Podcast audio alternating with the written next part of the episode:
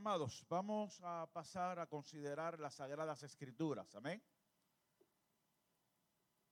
Evangelio según San Mateo capítulo 9.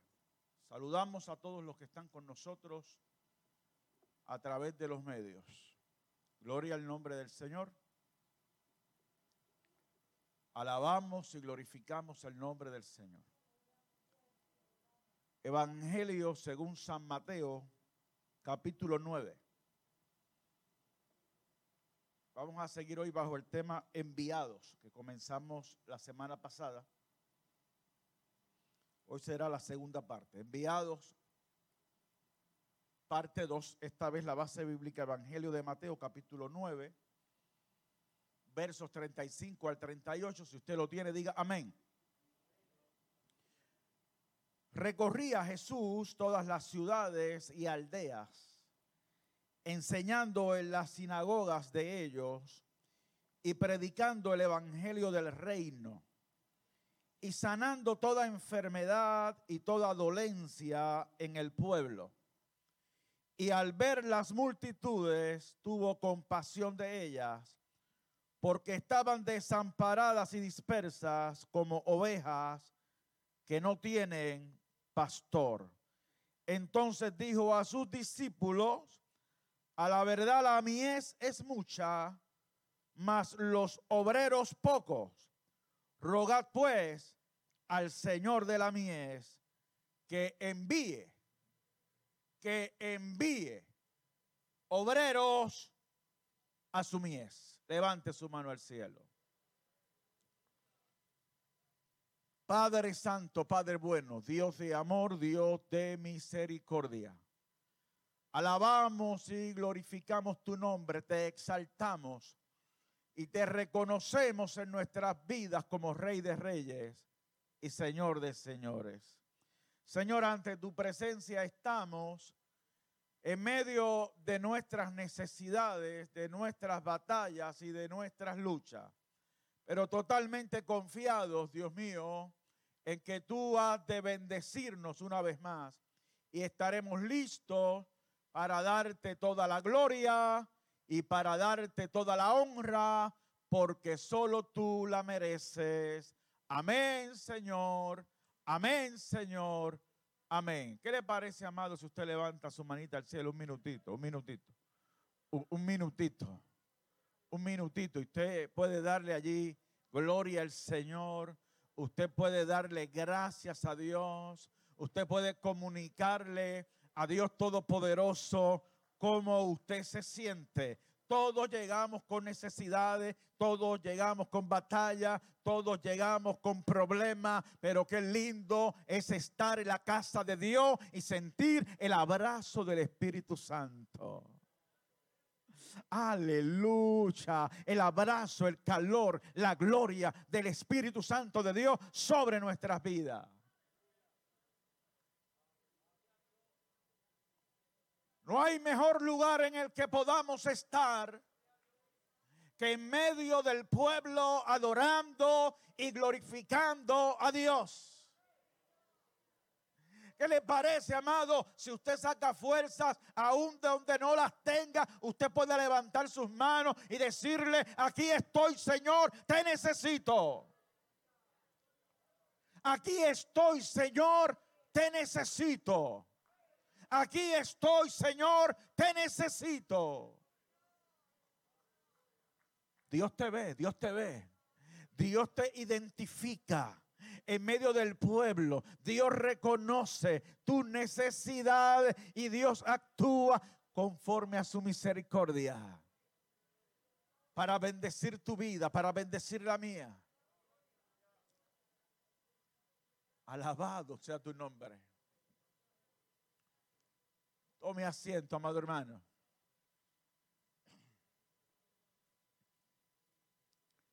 Enviados es el tema que Dios nos ha dado para esta hora en su segunda parte. La vez pasada, mis amados hermanos, hablamos de, del trato de Dios con las ciudades. Su amor por los pueblos le motiva a levantar profetas en medio de ellos. Isaías fue escogido para ir a un pueblo ciego y endurecido. Fue llamado en medio de una experiencia poderosa con el Altísimo. Contemplar la majestad del Señor le permitió sentir su propia suciedad o pecaminosidad. Confesó su pecado, fue limpio y entonces fue llamado por Dios a su servicio. Estuvo dispuesto y respondió, heme aquí, envíame a mí. Fíjese que el profeta Isaías respondió a una experiencia, a una experiencia poderosa con el rey de reyes, a una experiencia que lo marcó y no pudo rechazar el llamado de Dios para ir a otros, para ir a bendecir a otros. Tal respuesta de Isaías descubre el corazón de los enviados por Dios. Hemos sido marcados por una experiencia inolvidable y contundente.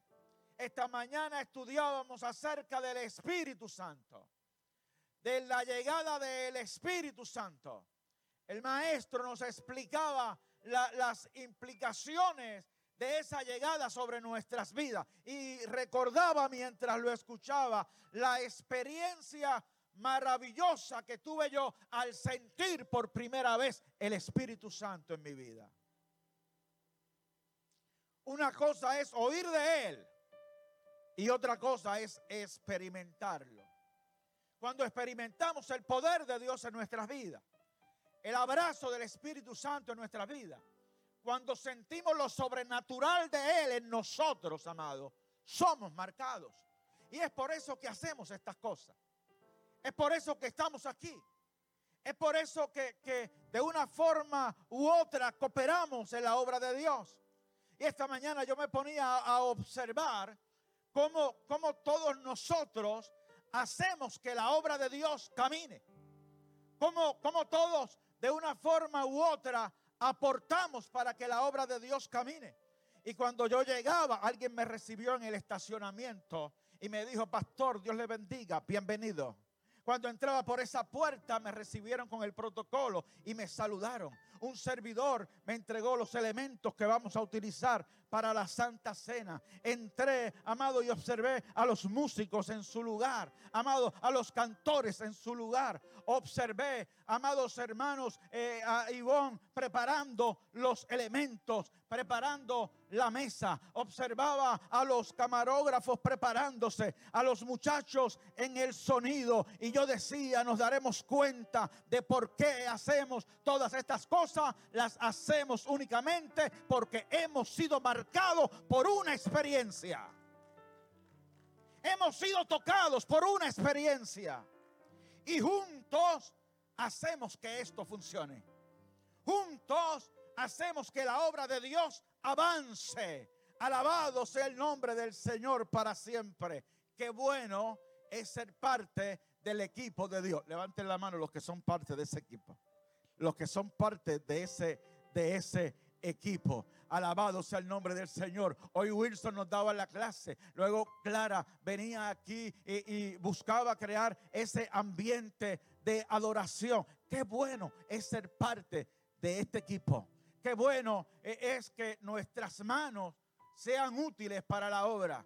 La pregunta es por qué lo hacemos. Porque como Isaías contempló la majestad del Señor, nosotros también la hemos contemplado y la hemos sentido y por eso somos impulsados a servir. Por eso somos enviados a servir. Por eso no nos detenemos, amado, llevando la obra de Dios a otro. Allá afuera hay gente en necesidad. Y yo choqué con este pasaje y la intención que tenía para esta semana era seguir utilizando el pasaje del profeta Isaías. Pero Dios me, permitió seguir en el tema con un pasaje que trajo a mi mente y a mi corazón y que me marcó y, me preocupó en cierta manera y, y me hizo, amado, reflexionar acerca de cómo estoy funcionando yo mismo como enviado de Dios. Estoy seguro de mi llamado. Estoy seguro que fui llamado desde niño. Estoy seguro que fui marcado desde niño. Que ardía una llama en mi corazón por este ministerio pastoral. Que era impulsado a orar desde niño eh, en mi habitación. Que tenía un lugar casi reservado en aquel pequeño templo en el que me crié. Y allí cada domingo y cada día en semana y en cada actividad era marcado. Pero cuando, cuando voy a este pasaje, cuando voy a este pasaje, tengo que reflexionar. Y pienso que como iglesia tenemos que reflexionar, porque somos privilegiados. Y, la pregunta que yo quiero que nos respondamos hoy es hasta qué punto entendemos que somos privilegiados y hasta qué punto somos agradecidos por ese privilegio. Por ese privilegio. En la base bíblica de hoy, Jesús contempla las multitudes. Jesús ve la inmensa necesidad del mundo y la falta de obreros dispuestos y marcados para poder ser enviados. Amados, todos nosotros necesitamos un enviado. Y todos nosotros podemos estar dispuestos a ser enviados. Si le pregunto a usted y me pregunto yo, todos podemos señalar a alguien que de una forma u otra marcó nuestra vida. Que fue enviado a nosotros por Dios para bendecirnos. Todos nosotros podemos hacer memoria y hubo una persona que Dios envió a nosotros, que en momentos específicos, en un día particular, Dios levantó a alguien y lo envió directamente a ti con una palabra lo envió directamente a ti con un abrazo. Lo envió directamente a ti con una necesidad. ¿Cuántas veces, amado, como pastor, he tenido la experiencia que llego a un lugar o llego a cierta casa o llego a hacer una visita que pensé era rutinaria y cuando entro la persona me dice, pastor, ha llegado usted en el momento indicado. Ha llegado usted cuando más lo necesitaba. Por esto, por esto y por esto. Hay quien pueda pensar que eso son casualidades. Yo creo en el Dios que envía obreros, en el Dios que envía obreros directamente a tu necesidad particular. Todos necesitamos un enviado y todos podemos estar dispuestos a ser enviados. ¿Y qué hacía Jesús? Y esta es la parte que me preocupó mucho. Dice que recorría Jesús todas las ciudades y aldeas enseñando, predicando y sanando.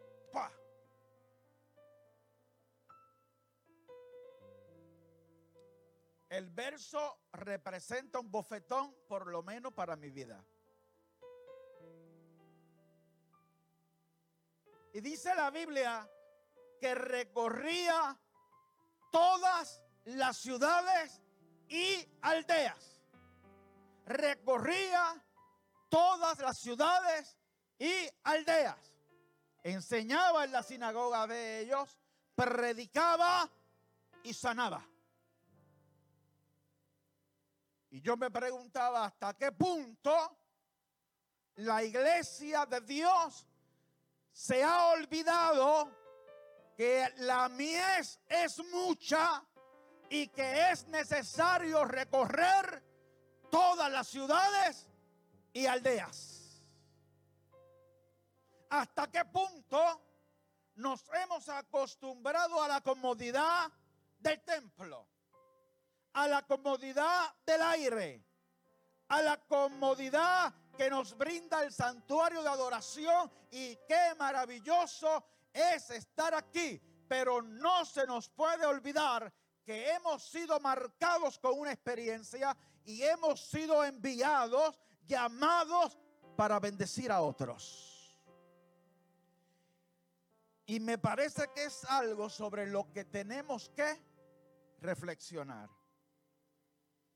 Fue en el rigor del ejercicio de su ministerio que Jesús pudo sentir el inmenso peso de la necesidad y la fortísima carga de trabajo. Jesús recorría todas las ciudades y aldeas, intentaba enseñar, predicar y sanar a todo el mundo y se dio cuenta que la carga era muy pesada, que la necesidad era demasiada.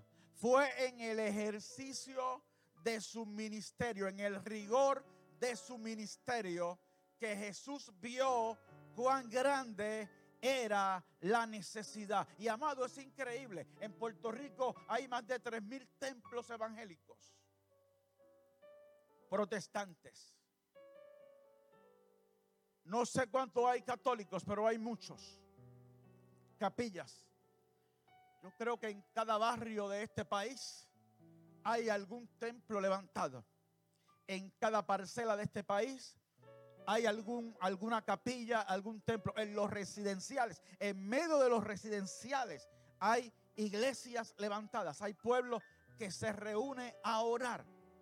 Yo no tengo duda, amado, de, que se ha hecho un trabajo y de que se ha recorrido todas las ciudades y aldeas y se han creado comunidades de fe y hay espacios abiertos para que la gente llegue. Sin embargo, amado, la necesidad en, nuestro país sigue siendo tanta. La necesidad en este país sigue siendo tanta. Las personas, amado, sufriendo de perdición es tanta el pecado se ha en el trono de los barrios, de los pueblos y de los corazones y está reinando. El pecado está dando órdenes, amado, a través de la televisión, a través de las redes sociales, a través de los gobiernos, está dictando la pauta. Y que Jesús contempló en ese recorrido lo mismo que te estoy describiendo hoy. Que la necesidad era demasiada. Al contemplar las multitudes, Jesús tuvo compasión de ellas. Al contemplar las multitudes, Jesús tuvo compasión de ellas. Y esa palabra me tocaba, porque nosotros tenemos que sentir compasión. Tenemos que ser empáticos. Tenemos que ir a las familias en necesidad. Tenemos que tratar de ver con los ojos espirituales cuál es la necesidad real que hay en los corazones. Aquí yo veo hoy mucha gente, pero ¿qué hay acá adentro? ¿Qué hay acá adentro? llegaron libremente a la casa de Dios o llegaron o, llegamos incluyéndome con grande carga sobre nuestras vidas.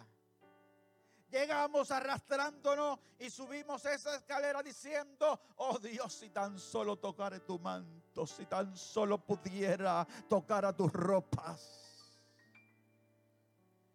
Jesús tuvo compasión de las multitudes y nos toca a nosotros tener compasión de ella. Y esta semana, amado, en oración, hablando con Dios, el Señor me decía en mi corazón y en mi mente, tienes que amarlos. Tienes que amarlo. Óyeme bien, es una orden. Eres enviado y te estoy diciendo que tienes que amarlos. Y eso me golpeó fuerte porque en medio de todo lo que ocurre en este país, yo le confieso, amado, que muchas veces siento coraje. Siento coraje. Veo cómo actúan ciertos políticos, ciertos artistas, serios periodistas, ciertos periodistas Veo, amado, lo, que promueven y, en momentos dados eh, he sentido coraje. Soy combativo, ustedes lo saben me expreso, soy vocal sobre esto, presento la posición de la iglesia, creo que hemos sido llamados a eso, pero Dios esta semana me decía, más que coraje y frustración, tienes que amarlos. Tienes que amarlos. ¿A quiénes? A los que se han levantado contra la iglesia. Tienes que amarlos, tienes que orar por ellos. Tienes que ofrecerle libertad para su corazón. Están así porque están oprimidos por las fuerzas del mal. Nuestra lucha, me decía el Señor, no es contra ellos, es contra huestes espirituales de maldad. Están atados.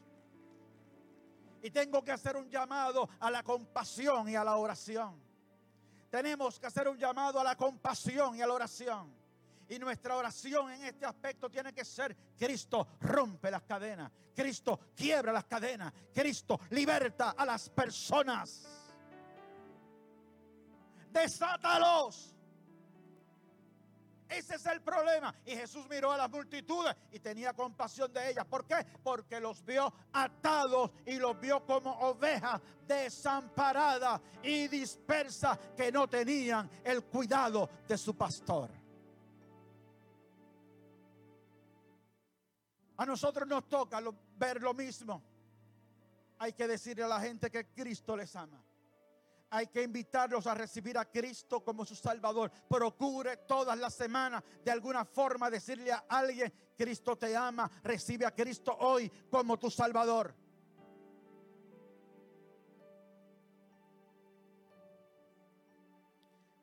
Sintió compasión de las multitudes al tratar suplir cada necesidad concluyó que estaban desamparadas y dispersas. Debemos admirar y emular de Jesús su pasión por el servicio, su incansable trabajo, su capacidad para sentir compasión. No todo el mundo la tiene. Su capacidad para sentir compasión, para identificarse con el dolor ajeno hay que admirarle a Jesús eso, amado. Hay que admirarle y hay que imitarle. No podemos pasarle por el lado a la necesidad como si nada ocurriera. Mínimamente tiene que dolernos en el corazón. Tenemos que sentir compasión y lo menos que podemos hacer es caer de rodillas y pedirle al Padre liberación, sanidad, restauración. Debemos admirar de Jesús la empatía que no le permitía ser indiferente. Su inteligencia para hacer conclusiones. Jesús concluyó, la mies es mucha y los obreros pocos. La mies es mucha y los obreros pocos. Es mucha la necesidad y poco los obreros. Mira, amado, vamos a tomarlo aquí mismo. Aquí mismo. Yo estoy predicando desde este altar. Y estoy tratando de llegar a cada uno de ustedes. Soy un enviado de Dios hoy para hablarle a usted. Pero quizás usted necesita una experiencia particular. Usted necesita no un llamado a la multitud, sino que Dios envíe a alguien directamente a usted con una palabra directa para usted, sanando directamente su corazón. Y al verme, amado, eh, en la insuficiencia para lograrlo, por mis limitaciones, no me queda otra que concluir como Jesús, que la mies es mucha, mas los obreros pocos. Hay que admirar su sabiduría para saber a quién acudir. Al comprender la gran necesidad, acudió al Padre y le dijo a sus discípulos, a la verdad la mies es mucha, mas los obreros pocos. Rogad pues al Señor de la mies que envíe obreros a su mies. Cuando lo vemos en el plural, mieses, estamos hablando de terrenos en los que se cultivan cereales cuando lo vemos en el singular, mies, estamos hablando del cereal que ya está maduro para ser recolectado. La mies, el cereal que ya está maduro para ser recolectado. Jesús vio la mies, vio el cereal listo para ser recolectado, pero dijo, es demasiado y los obreros son pocos. Así que discípulos, ustedes vamos a rogar al Padre. Vamos a rogar al Señor de la mies, el Señor de ese cereal. Vamos a rogar al Señor, al dueño de la mies, para que envíe obreros a su mies. Y yo digo, yo soy cereal, listo para ser recolectado. Yo soy mies y qué bueno saber que la mies tiene Señor. La mies tiene Señor. Usted es mies. Usted es cereal. Sepa usted que dijo Jesús, rogad al Señor de la mies. Usted tiene Señor. Yo tengo Señor. Y ese Señor es todo poderoso. Tranquilo, tranquila. Mucha paz que usted tiene Señor. Usted tiene Señor. Usted tiene Señor. Usted tiene Señor. Quizás ya no encontramos qué hacer con nuestra necesidad. Y no llega el enviado. No llega la enviada.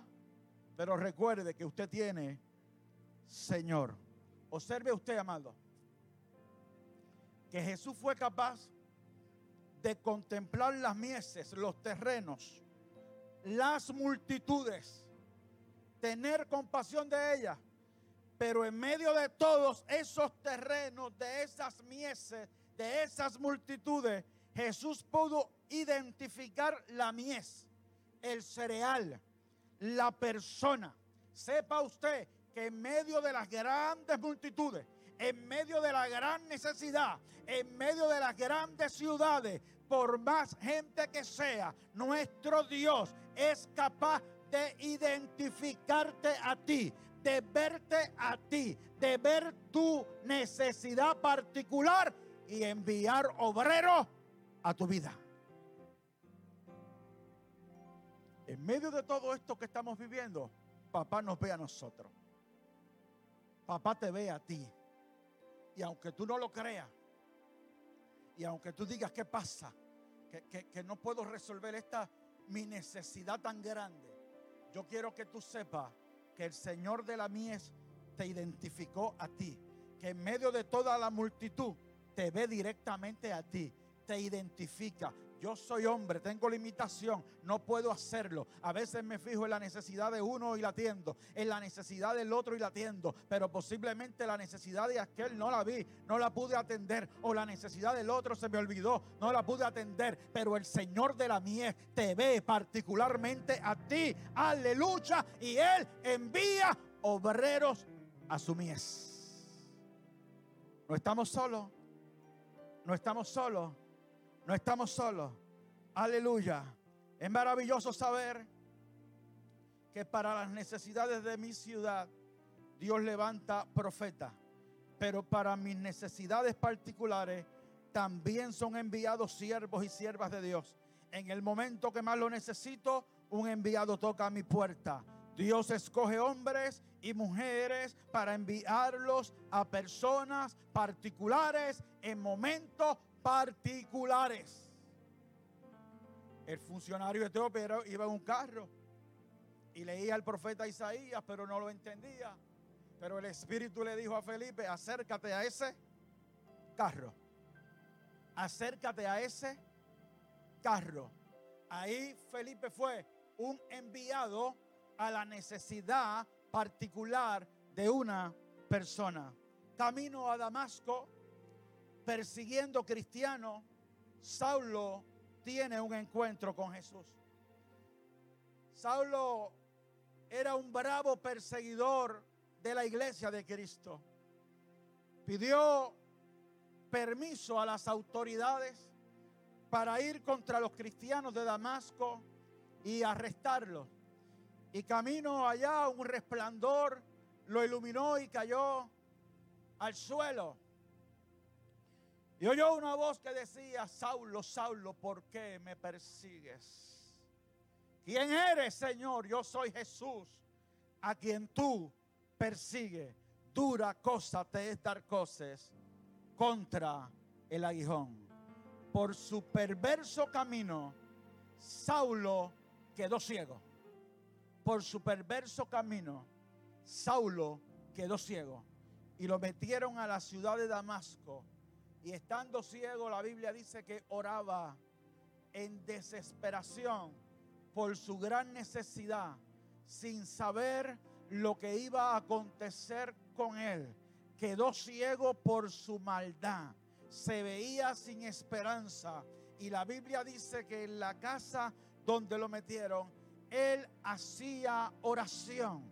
Me imagino que pedía perdón me imagino que decía, Jesús, yo no entendía esto. Jesús, yo no te conocía. Jesús, yo creía que yo lo estaba haciendo bien. Jesús, yo estaba celando la ley judía y por eso yo hacía todas estas cosas. Pero ahora tuve esta revelación contigo. ¿Qué va a pasar con esta ceguera? ¿Qué va a pasar con esta situación? Esta necesidad tan grande. ¿Usted sabe lo que es quedarse ciego?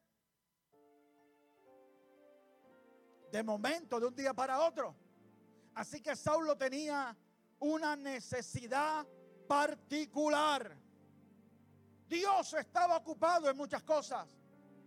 Dios estaba ocupado en el avance de la iglesia cristiana. Dios estaba ocupado con, con, las multitudes, con todas aquellas ciudades. Pero Dios se fijó en Saulo. Dios se fijó en Saulo y un buen día. Dice la Biblia que tres días llevaba él. No comió ni bebió y estaba ciego. Y Dios llamó a un discípulo, y así lo describe la Biblia, a un discípulo llamado Ananías. Y le dice, Ananías. Y Ananías respondió, heme aquí, Señor. Y el Señor le dijo, levántate. Y oiga esto, oiga esto, oiga esto. Levántate y ve a la calle que se llama derecha y busca en casa de Judas a uno llamado Saulo de Tarso, porque he aquí, él ora. ¿Usted vio lo específico de eso? ¿Usted vio lo específico? Dios llama a Ananías para enviarlo. Y le dice, levántate. Y vas a ir a la siguiente calle. A la calle que se llama de la derecha vas a buscar en esa calle la casa de uno que se llama Judas. Ahí hay uno que se llama Saulo, que es de Tarso, y él está orando en este momento. Te envío allí. Te envío allí. Cuando tú estás orando en tu necesidad, cuando tú estás llorando en tu necesidad, cuando tú estás desesperado en tu necesidad, cuando tú crees que no está pasando nada, en los aires, el Dios del cielo se está levantando para dar orden y se la puede dar a los ángeles. Aleluya. Y se la puede dar a un hombre, se la puede dar a una mujer y le puede decir, levántate. Y ve a tal comunidad, a la casa de fulano, porque allí está fulana y fulana está orando y yo te envío específicamente a ella, te envío específicamente a él. Y Ananías puso objeción. Ananías, Ananías levantó preocupación. Cuando oyó el nombre de Saulo de Tarso, Ananías le dijo, he oído mucho acerca de este hombre He oído mucho acerca de este hombre. ¿Cuántos males ha hecho a tus santos en Jerusalén? Y aún aquí, en Damasco, tiene autoridad de los principales sacerdotes para arrestar a todos los que invocan tu nombre. ¿Estás seguro? Es a ese Saulo. Es a ese. Los hombres te descalifican por tu pasado. Los hombres te descalifican por lo que otros han dicho de ti. Pero Dios envía obreros directamente a tu vida. El Dios que te ve en tu necesidad, en tu llanto y en tu oración. Aleluya. Pasa por alto tu pasado. Pasa por alto lo que digan la gente. Y le dice a Ananía, ve, porque instrumento escogido me es este para llevar mi nombre en presencia de los gentiles y de reyes y de los hijos de Israel.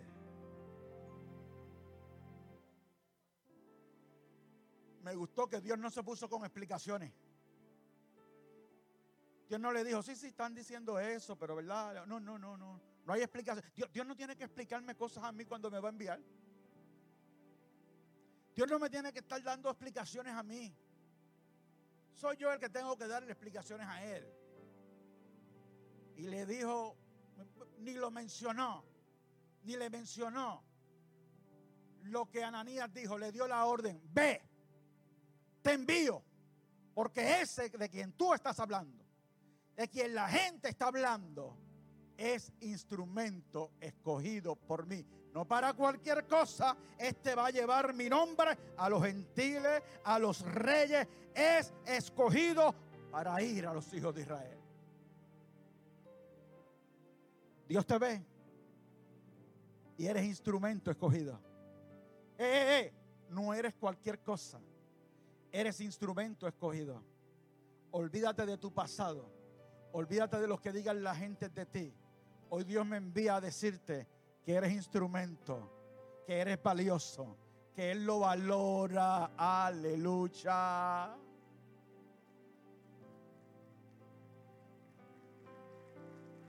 Dios envía obrero directo a tu necesidad. ¿Y quién salió de ese encuentro? Pablo. En mi opinión, a quien le debemos a quien le debemos la interpretación correcta del Evangelio de Cristo. Ese fue Saulo, el que Ananía tuvo reservas para llegar a él. Dios tenía planes con él para que Pablo nos explicara a nosotros el Evangelio de Cristo y lo pudiéramos entender. El gran misionero, el evangelista, predicador, maestro que dejó cartas, amados, que han trascendido, que han llegado a los corazones, a las vidas. Ministro de Dios para la salvación de miles y miles de personas. Ministro que pudo entender la gracia de Dios para los gentiles. Lo que Pedro no podía entender cuando también fue enviado. Porque Pedro también fue enviado a un hombre llamado Cornelio. Aleluya, que era devoto, que conocía un poquito, que estaba tratando de entender a Dios. El Señor levantó a Pedro Tuvo que darle una visión para que entendiera que había propósitos con Cornelio y con su casa. Tuvo que darle un, éxtasis, amado, eh, una visión donde vio un lienzo descender. Hechos capítulo 10. Y en ese lienzo había toda clase de animales. Y el Señor le dice, Pedro, mata y come. No, no, no, no, no, no, no, porque ninguna cosa sucia, ninguna cosa inmunda he comido jamás. Y el Señor le dice, no le llames tú sucio no le llames tú inmundo a lo que yo he limpiado. Van a llegar unos hombres y vas a ir con ellos a la casa de Cornelio porque yo te envío.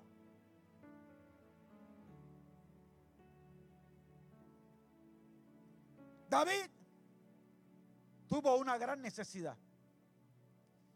Cargó con una gran necesidad, cargó con un gran problema.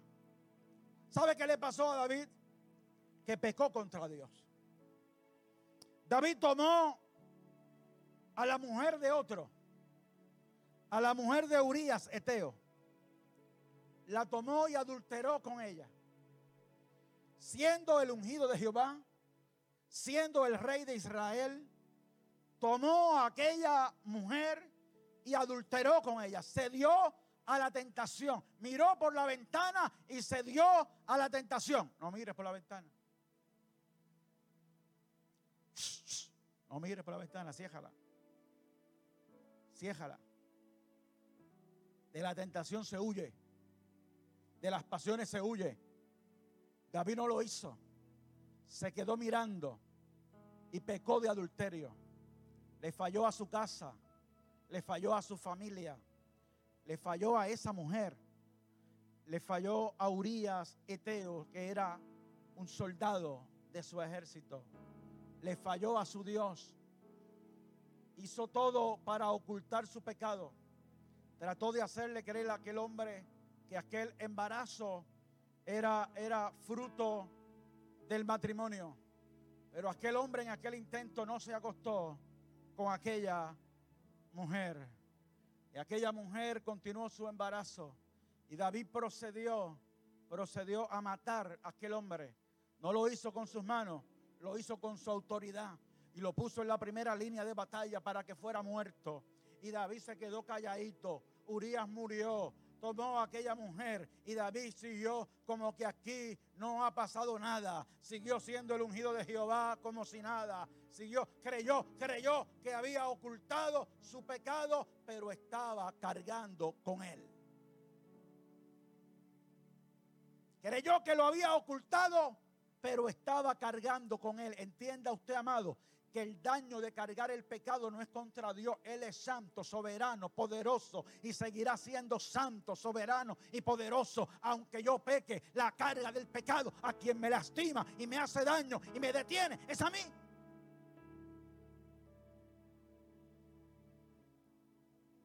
Y cargando su pecado y haciéndose el bobito, que mataba osos y leones y tumbaba gigantes, Besabé lo tumbó sin decir una palabra.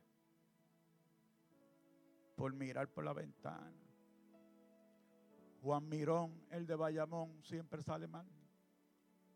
Entiéndalo. Entiéndalo. Se quedó calladito, pero ¿qué hizo Dios? Levantó profeta. Levantó a Natán. Y Natán fue directamente a David específicamente a David. Y Natán, con una sabia historia, confrontó a David con su pecado y le hizo entender la magnitud de su injusticia. Lo visitó y le dijo, rey, rey, te cuento de dos hombres, uno rico y uno pobre. Uno rico que tenía muchos corderos, tenía de todo. Y uno pobre que solo tenía un corderito. El rico recibió un visitante. Y el visitante, en lugar de tomar de los muchos corderos que él tenía, el, el hombre rico, para ser hospitalario con ese visitante, tomó el único corderito que tenía el hombre pobre. Y ese fue el que mandó a cocinar. ¿Qué tú crees, David? De lo que hizo este hombre, la Biblia dice que se encendió en ira y en furor y dijo, ese hombre es digno de muerte.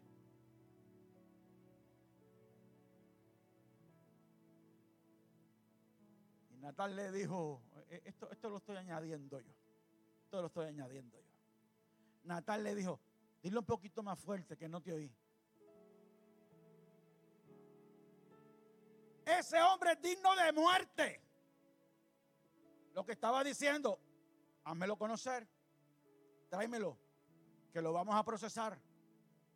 Y la muerte será la consecuencia de su pecado y de su maldad. Y yo me imagino a Natán que le hizo. Exacto, vamos a hacerlo. Como tú has dicho, rey, quiero decirte que ese hombre eres tú. Ese hombre eres tú. Ese hombre eres tú. Porque te puedes burlar de los hombres, pero de Dios no te puedes burlar. Dios no puede ser burlado. En ese momento el enviado de Jehová le descubrió su pecado. ¿Y para qué lo hizo Dios? ¿Para avergonzarlo? No, Señor. ¿Por qué lo hizo Dios? ¿Porque lo odiaba? No, Señor. Lo hizo Dios porque tenía propósitos con él y quería llevarlo al arrepentimiento. Quería que ese pecado que cargaba y que no lo dejaba caminar, quería hacerlo libre de eso. Y se lo dijo. Mire esta palabra, mire esta palabra. A mí, a mí me conmovió. A mí me conmovió esta palabra. Porque hablamos mucho de David, pero tenemos que examinarnos nosotros mismos. A David le caemos a pedrada, pero tenemos que examinarnos a nosotros mismos. Y la pregunta es, ¿qué estoy cargando yo? ¿Qué estoy cargando yo? Y fue enviado Natán. Y oiga esto, le dice, 2 Samuel capítulo 12, versos 7 y 8. Dice, así ha dicho Jehová Dios de Israel. Oiga esto, oiga esto. Yo te ungí por rey sobre Israel. Uno. Y te libré de la mano de Saúl. Dos y te di la casa de tu Señor. Tres, y las mujeres de tu Señor en tu seno. Cuatro, además te di la casa de Israel. Cinco, y la casa de Judá. Seis. Y le dice, y si esto fuera poco, te habría añadido mucho más. Oiga esto. Mis planes para contigo no eran solo esas seis bendiciones, sino que si no me hubieses ocultado ese pecado, y lo estuvieses cargando sobre ti, te habría añadido mucho más. Levante la mano los bendecidos por Dios. A mí me conmovió esta palabra, porque lo que le dijo a David, te estás privando tú mismo de unos planes que yo tenía contigo para bendecirte. Te habría dado mucho más.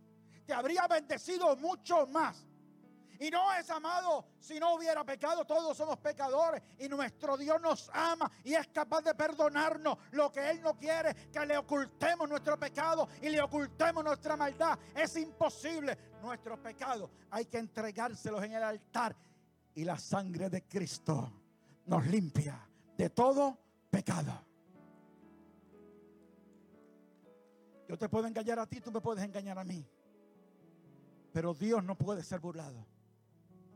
Es sencillo lo que Él quiere. No tienes que confesármelos a mí si no quiere. En mí puedes buscar un consejo, pero no tienes que confesarme tus pecados a mí ni a ningún hombre. La Biblia dice que el que encubre sus pecados no prosperará. Eso fue lo que le pasó a David. El que encubre sus pecados no prosperará, pero el que los confiesa y se aparta alcanzará misericordia. ¿Y para quién es esta palabra? Es para todos nosotros, porque todos somos pecadores. Eso que cargamos nos impide grande bendición. Y la palabra, amado, que más tocó a mi corazón es que Natán le hace una pregunta a David y le dice, ¿por qué pues tuviste en poco la palabra de Jehová? ¿Por qué tuviste en poco la palabra de Jehová haciendo lo malo delante de sus ojos? No tengas en poco esta palabra. No tengas en poco esta palabra. Dios la envió para ti, para sanarte, para restaurarte y para añadirte mucho más a las bendiciones que Él te ha dado. Levanta tu mano y adora al Todopoderoso.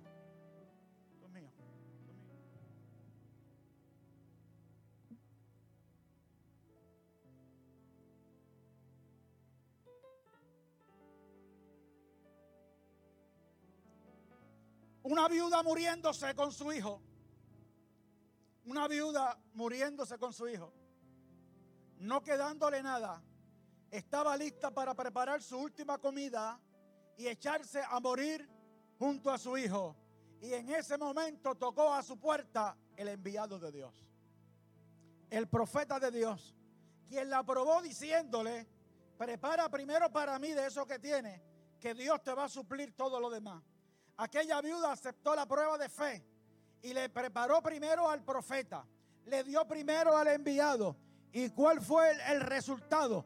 Dice la Biblia, y la, y la harina de la tinaja no escaseó, ni el aceite de la vasija menguó, conforme a la palabra que Jehová había dicho por Elías. A esa necesidad, a esa necesidad, llegó Dios Todopoderoso con un enviado. Hambre, enfermedad, problema en tu casa, dolores, adiciones, problemas familiares, problemas matrimoniales. lo que sea que nos tenga muriéndonos, que sintamos que se nos acaba la vida, hoy llega a tu puerta el enviado de Jehová. Hoy toca a tu puerta el enviado de Jehová y te dice, aquí estoy a la puerta y llamo. Ha visto la multitudes, ha visto la mies, ha visto el cereal específico, te ha visto a ti y ha enviado profeta para ayudarte, para bendecirte y para sanarte. No tienes que quedarte así. Todo lo que tienes que hacer es lo que hizo este hombre privilegiado y con esto termino. Todos tenemos el mismo privilegio que este hombre. El día de la Pascua, los discípulos le preguntan al Señor, Mateo capítulo 26, versos 17 y 18. Los discípulos le preguntan al Señor, ¿dónde quieres que preparemos la cena de la Pascua? Oiga esto, Jesús le respondió, vayan a la ciudad busquen al amigo que ya ustedes conocen y denle este mensaje. El maestro dice, yo sé que pronto moriré, por eso quiero celebrar la Pascua en tu casa. Por eso quiero celebrar la Pascua en tu casa con mis discípulos. Ese privilegio lo tenemos hoy. El Señor te dice, quiero celebrar la Pascua en tu casa. Hay enviado a tu corazón y a tu vida. Y el Señor te dice, quiero cenar contigo. Quiero cenar contigo. Quiero entrar a tu casa. He aquí estoy a la puerta y llamo. Si alguno oyere mi voz y abriere, entraré a él y cenaré con él y Él conmigo. Hoy, papito Dios, toca a las puertas de tu corazón y te llama. Puestos en pie, amados hermanos.